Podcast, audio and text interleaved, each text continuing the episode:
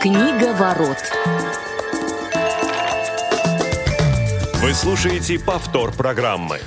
Добрый день, уважаемые радиослушатели. Сегодня среда, 27 октября, московское время, 17 часов 3 минуты.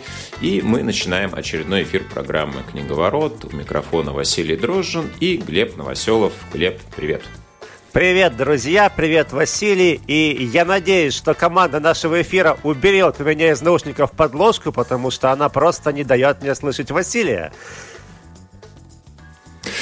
А, да, сегодня у нас небольшие технические сложности, но я уверен, мы успешно с ними справимся. Уже Друзья, справились. я напоминаю, да, уже справились. И, конечно же, поскольку эфир прямой, у вас, уважаемые слушатели, есть возможность писать э, нам в прямой эфир, комментировать то, что мы говорим, может быть, отвечать на наши вопросы или задавать свои. Для этого воспользуйтесь номером 8 903 707 26 71. WhatsApp и смс-сообщения мы принимаем. И, конечно же, сразу их отвечаем, комментируем или зачитываем. Ну что же, Глеб, какая Да у нас же, сегодня Вася, да. тема? А, ну, а может быть, прежде чем мы назовем тему, раз уж мы об этом заговорили, стоит и представить нашу замечательную команду эфира, которая так быстро и оперативно справляется со всеми проблемами. А, Да, конечно, это Дарья Ефремова и а, Ольга Хасид, а, которые будут принимать ваши сообщения, смс и WhatsApp. Вот. Ну, а тема у нас сегодня для тех, кто не следит за нашими анонсами, это литература, произведения, книги, в которых есть Братья животные. наши меньшие. Да, ну, не, ну, представители животного мира, наверное, так а, обозначим, да, потому что птицы – это животные или нет? Вот ты мне скажи. Я вот не орнитолог, не Ну, разбираюсь в этих вопросах. А, ну, слушай, птицы – это а, живые существа, начнем с этого, да? Вот, поэтому в А, достижении Ну, это, это бесспорно, да. Тебе здесь э, мне сложно что-то противопоставить. Э, Хорошо, это фауна. Вот, точно. А, Я думаю, что это определение, как раз а, которого мы будем придерживаться сегодня. А, Глеб, я предлагаю для начала, вот э, если помнишь наш разговор про тему инвалидности в литературе, я все-таки как сторонник формализма, различных классификаций, я бы все-таки постарался ответить на вопрос, почему, в принципе, авторы вводят в сюжет именно представителей фауны, да, с какой целью они это делают. Как ты думаешь, у тебя какие варианты? А, ну, слушай, вариантов может быть много, но мне кажется, основная цель, ну, по крайней мере, я всегда ставлю себя на место, во-первых, автора, да, то есть я думаю, вот а что бы, вот за- за- зачем мне это нужно, да, зачем мне вводить этого попугайчика или этого слоника или кого-то еще, чтобы, вот что я хочу получить от читателя. Во-вторых, я ставлюсь на место читателя, который читал определенные книги о животных или с присутствием животных, с участием животных, или где вообще главными персонажами являются представители фауны.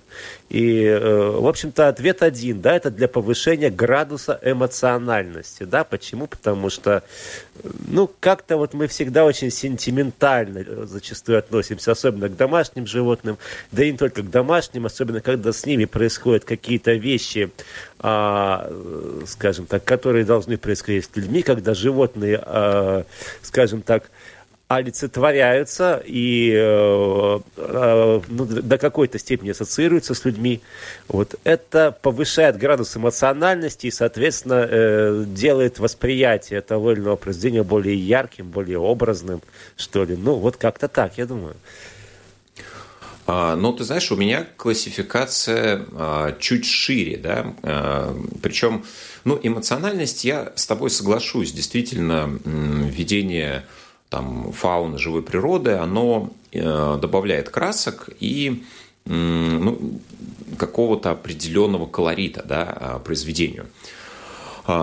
Принципе, я бы разделил э, все произведения, где фигурируют э, животные, так или иначе, на несколько типов. Да, есть э, описание дикой природы, да, когда м, действие романа, произведения происходит в каких-то живописных местах и описываются звери в качестве главных героев. Да, мы сейчас будем обсуждать именно те книги, те произведения, где собственно, представители фауны играют первостепенную роль, да, не эпизодические. Так вот, как раз описание дикой природы и того, как а, звери, животные а, взаимодействуют друг с другом и, конечно же, взаимодействуют с человеком, да, это очень-очень а, характерно. И во многом как раз в произведениях, где главными героями являются представители фауны, очень часто подчеркиваются те или иные черты характера людей. Несмотря на то, что там может речь в повествовании вестись а, допустим, о волке.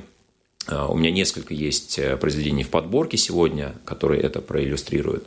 Да, тем не менее, а, все-таки на фоне именно этих представителей, братьев наших меньших, животных, очень четко, очень ярко и ну, далеко не всегда с лучшей стороны показаны, конечно же, люди, да, венец творения человечества. Но, безусловно, вот, ну, ты а... не будешь, извини, ты не будешь спорить да. с тем, что это тоже повышает градус эмоциональности. Я как раз таки это согласен, и имел, Согласен. Вот. А, безусловно, есть книги, где с помощью э, животных да, выполняется та или иная функция, да, то есть животные как функции. Э, часто мы встречаем книги, где, там, например, э, есть говорящая собака, которая обучает какого-нибудь мальчика тому, как нужно общаться со сверстниками, каким-то принципам жизни. Ну и об этом, я думаю, мы сегодня также поговорим. Есть Э, например, произведение, где какой-то говорящий питомец появляется у человека и также помогает ему избегать различных неприятностей. Да, здесь я, я вот, вот в этих произведениях я не нахожу какой-то дополнительной эмоциональности. Здесь скорее вот ну, в качестве такой функции зверь, видимо, был очень удобен автору, и поэтому э, для этих целей он выбрал именно такой способ.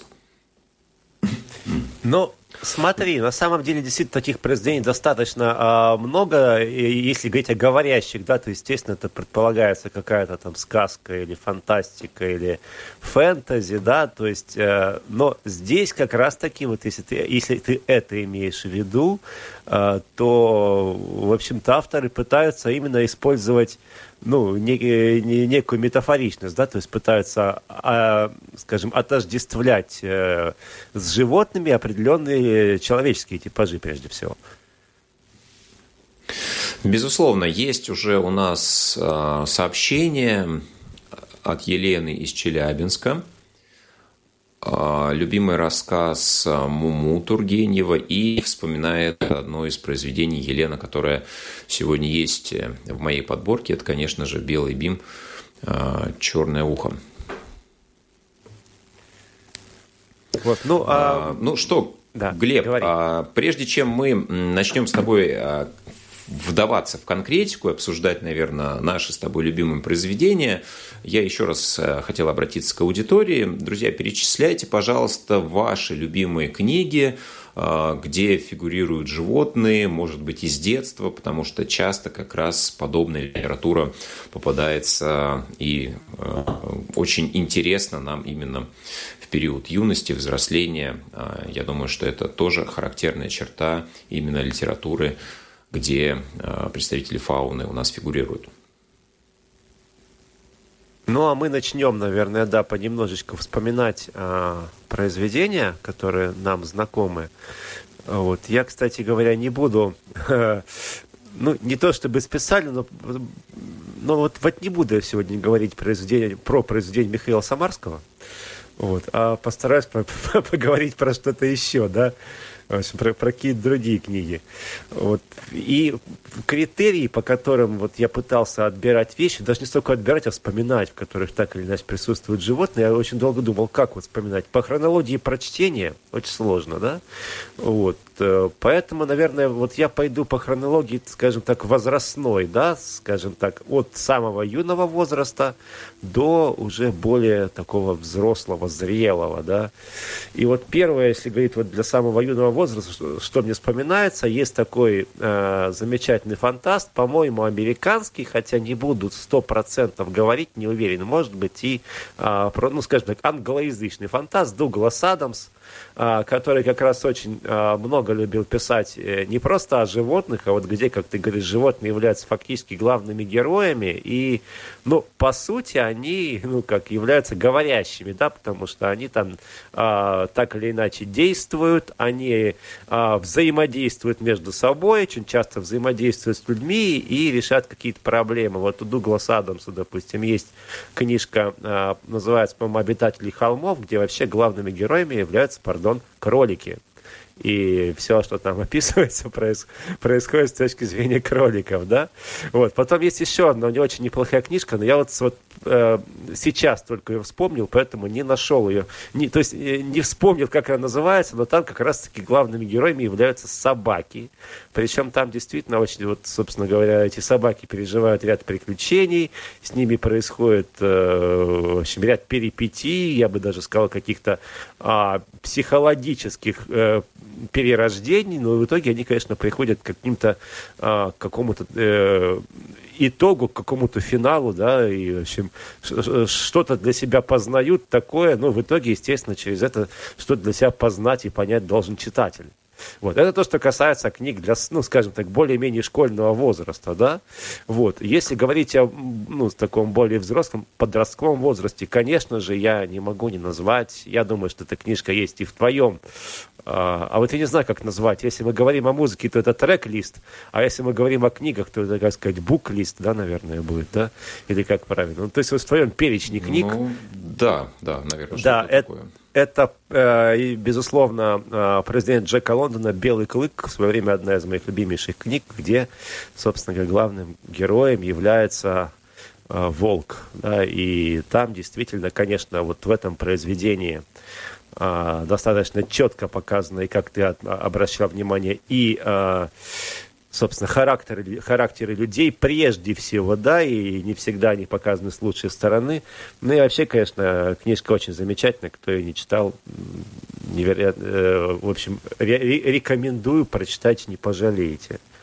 Вот. Ну и, наконец, если говорить уже о каком-то взрослом восприятии, э, вспоминается произведение э, Чингиза Айтматова «Плаха», где немалую роль играют тоже главные персонажи волки, то есть фактически волки там проходят через, э, ну то есть э, вообще эта линия волков проходит красной нитью через все повествование – вот. И, собственно, там тоже, по сути, волки где, э, воспринимаются как некий противовес, и даже, может быть, как некий моральный противовес тем людям, которые а, описываются в этом произведении. Да? То есть, если а, моральный облик людей, как правило, в а, произведении Айтматова, он вызывает явные сомнения, да, то есть волки как раз-таки во многом показаны как некие моральные авторитеты. То есть, в общем, тоже очень такая интересная а, интересный прием.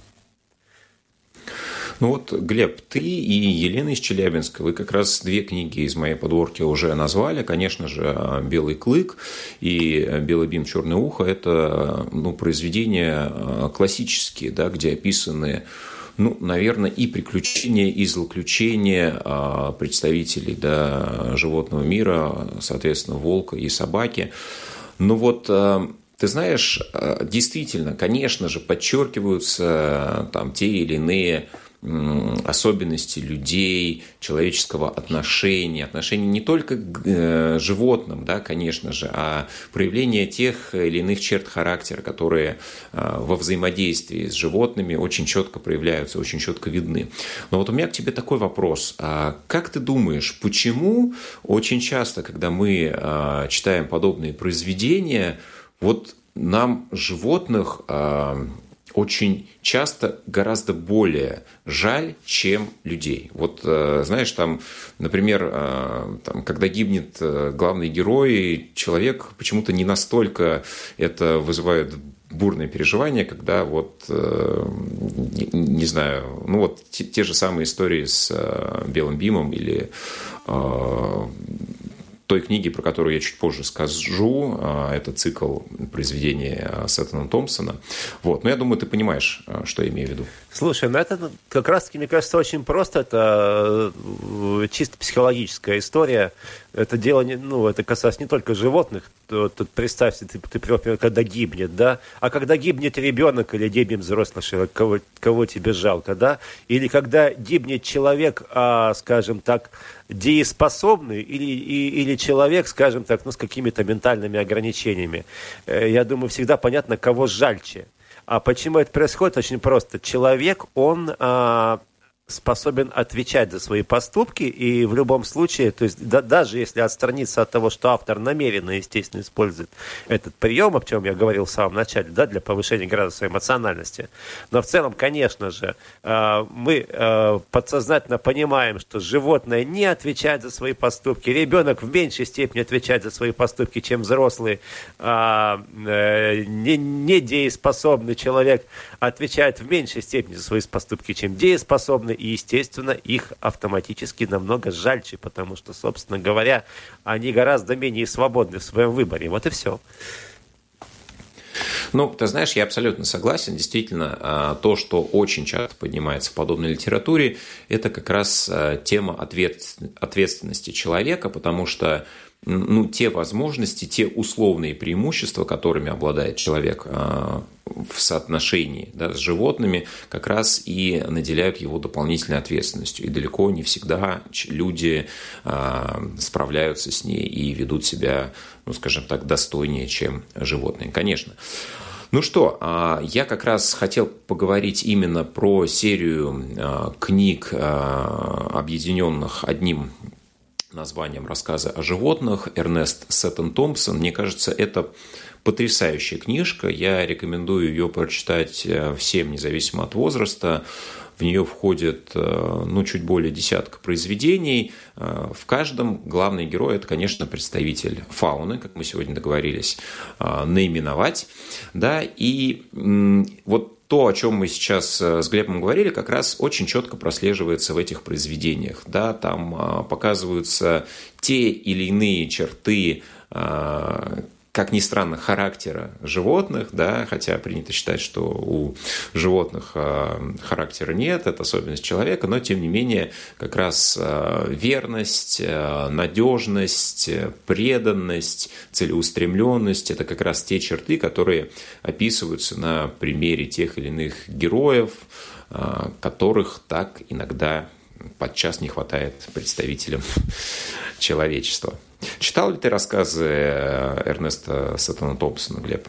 А, Вась, нет, не читал. Впервые слышу об этом цикле и, ну, надеюсь, что воспользуюсь твоим советом и э, прочитаю и думаю, что мне должно понравиться.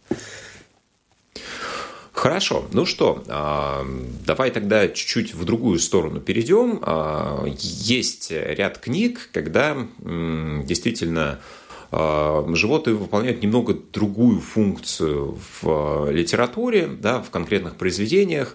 Ну вот, в частности, есть книга относительно свежая, написанная в 2010 году, Джеймс Боуэн, автор, «Уличный кот по имени Боб» она называется. Она повествует про встречу э, такого уже опустившегося человека а, уличного музыканта, у которого есть сложности с наркотиками, и такого же уличного кота, которые на определенном отрезке жизни пересекаются, и а, с этого момента их, а, скажем так, жизненный путь проходит совместно. А, в общем-то, здесь нет каких-то элементов фантастики, которые часто сопровождают а, похожие произведения, код не говорящий, но он, а, тем не менее, очень часто выручает своего друга, да, своего хозяина и позволяет ему, ну, скажем так, выбраться с дна, которое тот попал, и ну, привести жизнь в порядок. То есть они найдя друг друга, обретают, э, скажем так, гармонию. Такие произведения в литературе, как мне кажется, тоже встречаются нередко. А, безусловно, согласен, но тоже, к сожалению, не знаком с этим произведением. Я думаю, ну, всегда есть время ознакомиться. Ну, вот в действительности книг, в которых так или иначе фигурируют животные как главные персонажи, э, как функции, как ты их обозначил, да, сегодня, а, очень много, да, то есть это и в детской литературе, и в детективах, потому что, естественно, когда мы говорим о детективах, то есть там встречаются всевозможные там собаки и щейки, да, какие-либо очень, очень, очень умные животные, да, которые помогают людям а, раскрывать какие-то преступления, разгадывать загадки. Да? Вот. А есть произведения, в которых э, это то, ну, они тоже присутствуют, когда а, глазами животных описывается а, жизнь человека. То есть это, конечно, тоже своего рода такая, такой авторский прием, но авторский прием тоже очень интересный. И вот мне буквально сейчас вспомнилось в процессе нашего разговора, есть еще одна такая книжка, одна из таких, ну, более-менее современных. А, написана она двумя а, рус, русскоязычными, скажем так, авторами, да, это Андрей Жвалевский и Ксения Пастернак. Называется она «Как кошка с собакой». И, собственно говоря, ну, такая небольшая, очень милая, очень светлая, веселая э, вещь, которая описывает, э, ну, скажем так, э, ряд перипетий, которые наблюдаются глазами кошки и собаки. Естественно, с позиции, ну, вот как мы это представляем, кошачьего темперамента, да, и собачьего темперамента, потому что, на самом деле, конечно, это тоже очень интересно, потому что мы понимаем, да, что когда мы говорим собачий темперамент, мы подразумеваем какие-то одни черты, когда мы говорим темперамент кошачий, мы подразумеваем совершенно э, вот иные черты. Ну, сразу вспоминается анекдот знаменитый, да, когда, значит, э, кошка э, смотрит на человека и говорит, вот человек меня ходит, лелеет, гладит, ласкает, наверное, я Бог. А собака говорит, вот человек меня ходит, лелеет, э, гулять выводит, все для меня делает. Наверное, человек Бог, да, то есть вот два подхода очень интересных. И они очень неплохо, очень вот так четко отражены в этой книжке. Не знаю, читал ты ее или нет, но в принципе вот для э, хорошего времяпрепровождения, скажем так, для отдыха эту книжку очень даже приятно прочитать.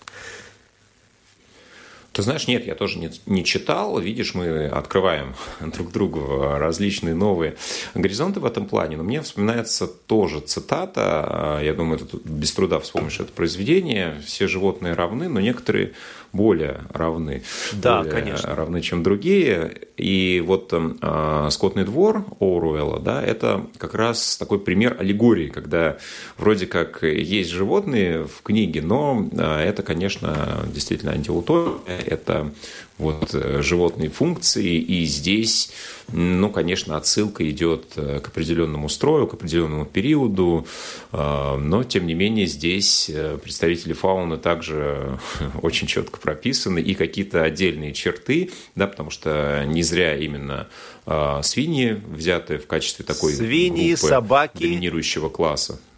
Да. То есть, э, на, на самом деле, то есть, если уже отходить вот э, от литературы, да, вот Скотный двор, он же, в общем-то, вдохновил еще и ряд музыкантов, да, на произведение, например, у группы Pink Floyd в свое время был альбом под названием Animals, животные, где как раз вот была взята эта идея из Скотного двора, что, собственно, есть несколько типов э, людей, да, то есть есть люди свиньи, есть люди собаки, и есть люди овцы, да, соответственно, люди свиньи это, ну, условно говоря, власть, это наше государство, да, люди собаки это, ну, Э, охранники, то есть те, кто помогает государству следить за всеми остальными, и овцы, но это, условно говоря, стадо, да, то есть это вот безликая, э, безмозглая, да, безинициативная масса. То есть, ну, такая действительно, скотный двор очень страшная вещь и, э, в общем, очень спорная, конечно же. А, да, и ты знаешь, вот еще такое направление, которое я хотел бы кратко затронуть, это ну, либо нон-фикшн, либо а, познавательные и развивающие книги, где также фигурируют животные. Вот сегодня буквально попалась мне на глаза книга, и мне кажется, очень тоже интересная, может быть, автор Джеффри Мусаев Массон «Когда уходит друг», пережить потерю домашнего питомца. Это не художественное произведение, да, это скорее описание того, как, может быть, правильно подготовить ребенка в большей степени, да, как правильно воспринимать самому вот именно факт ухода из жизни наших домашних животных, потому что об этом ну, честно говоря, я не встречал, чтобы вот где-то было написано, и, как мне кажется, это просто вот, ну, в своем а, роде уникальная книга. Я ее а, сегодня так просмотрел, и мне кажется, это очень такая вполне себе ценная, может быть, а, литература, особенно для тех, у кого есть дети и домашние животные. Ну, соглашусь полностью, хотя тоже, к сожалению, эту вещь не читал, но э, думаю, что воспользуюсь твоим советом и э, прочитаю эту книжку.